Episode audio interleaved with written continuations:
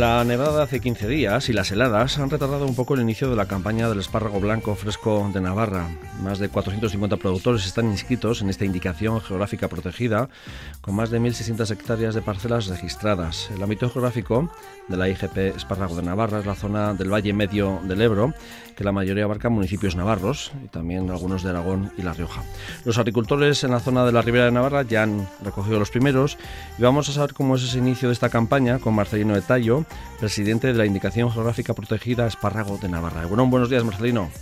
Buenos días. Bueno, decía lo de las nevadas, pero no sé si la cosa más o menos en tiempo no ha llegado, ¿no? La campaña. Sí, bueno, se ha retrasado un poquillo muy bien por lo que has dicho de, las nevadas, ¿no? Empezaron en la ribera, pues empezaron aquellos días y claro, pues al nevar y luego caer unos hielos, pues pues se retrasó un poquillo más. Aquí en la zona también, en la zona media, que es donde, donde vivo yo, pues aquí también ya últimos la semana pasada, ya mitad de la semana pasada ya comenzamos ya prácticamente a plena producción. A plena producción, que eso es lo importante, ¿no? Sobre todo el espárrago fresco que está cogiendo poco a poco fuerza, aunque bueno, en volumen no es tan importante, luego hablamos si te parece de ello, pero está cogiendo fuerza el espárrago fresco.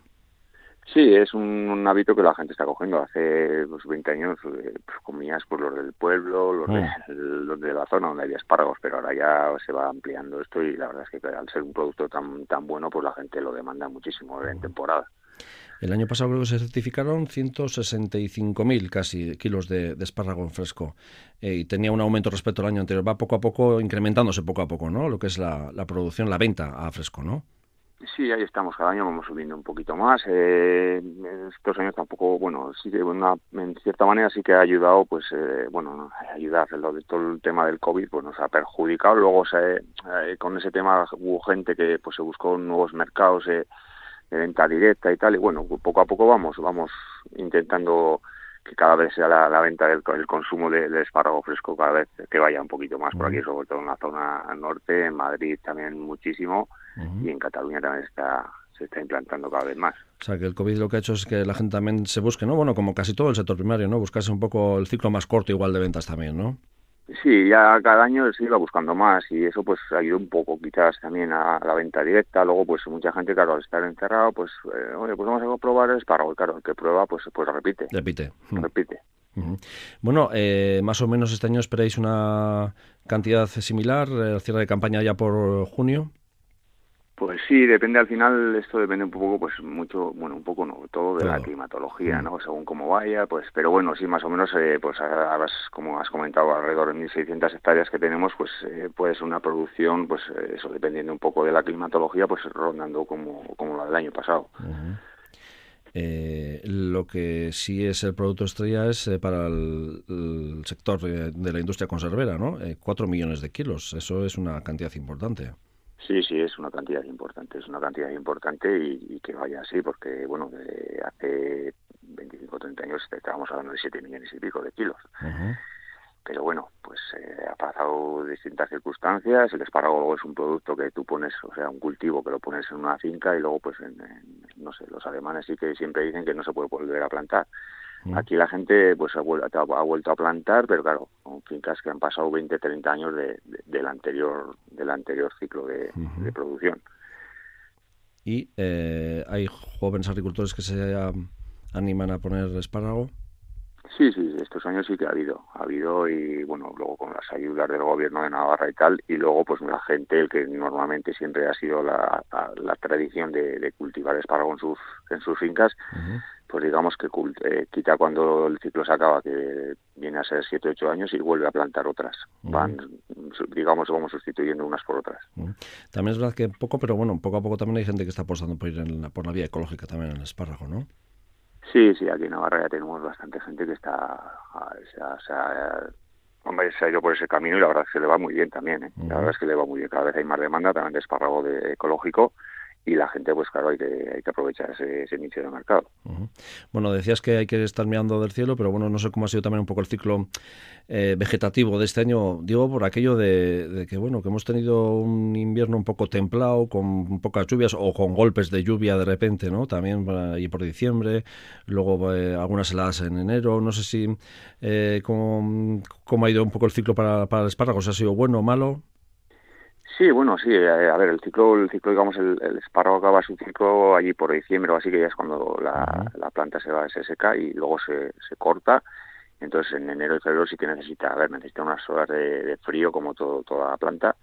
Y la verdad es que luego nos pues acompañó en noviembre, mitad de noviembre, diciembre fue muy, muy lluvioso. Luego enero sí que llovió menos, pero bueno, yo creo que este año de, de humedad en el suelo no nos, no nos podemos quejar. Y luego las heladas de enero, la verdad es que también ayudan en, en parte, ¿no? Porque pues te mata muchos eh, insectos y estos que afectan de una forma u otra, afectan al espárrago. Bueno, eh, y las sensaciones que estáis recibiendo de bueno, la gente de la ribera y también de la zona media de Tierra Estella y alrededores. Sensaciones de... Sí, de las primeras recogidas, de...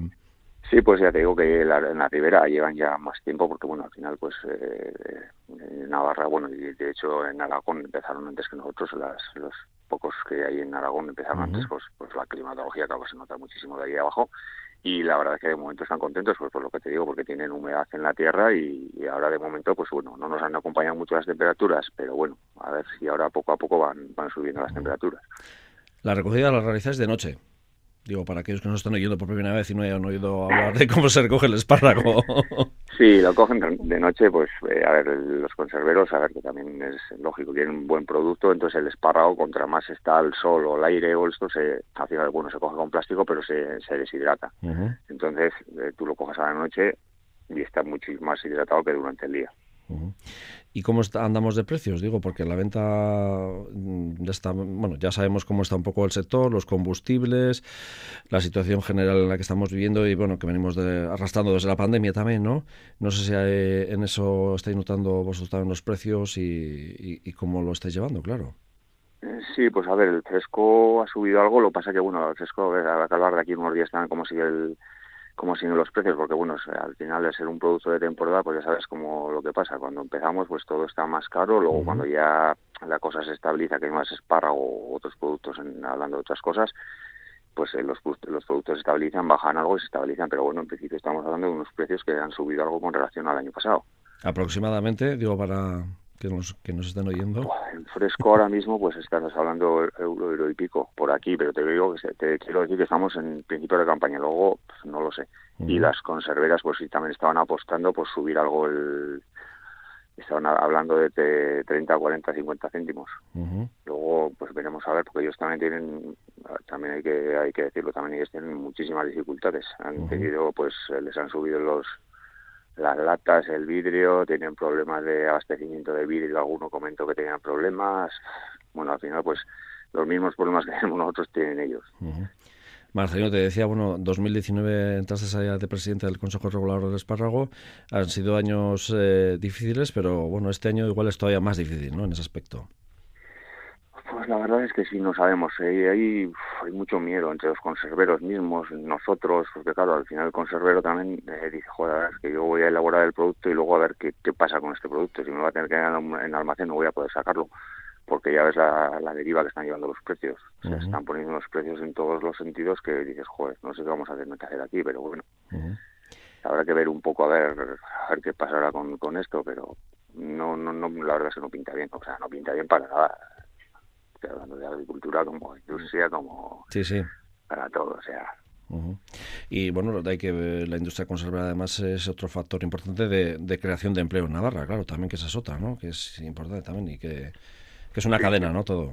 Es una cadena. Al final, pues te estamos hablando, a ver, yo, las industrias conservadoras no te puedo decir ahora sí datos de, personal, pero mm. estamos hablando que entre la gente que contratamos nosotros, que estamos hablando del año pasado, quizás quedan mil y pico, mil ochocientos, alrededor de mil ochocientos jornaleros, más lo que puedan generar las 35 empresas que están inscritas, que pues pues también son otros mil y pico. Estamos hablando de tres mil personas que, que, están directamente ahora esta temporada, los tres meses, bueno, dos, dos y medio, tres meses, eh, trabajando de, para el sector y, trabajando y eso que es lo, importante. Bueno, eh, algo importante también, digo ahora al consumidor, los que nos estén oyendo en estos momentos, eh, que nos tenemos que fijar, ¿no? El espárrago de Navarra, que a veces nos dan gato por liebre, que yo no sé si en el fresco no tanto, más igual en el de lata, ¿no? Digo, en la conserva.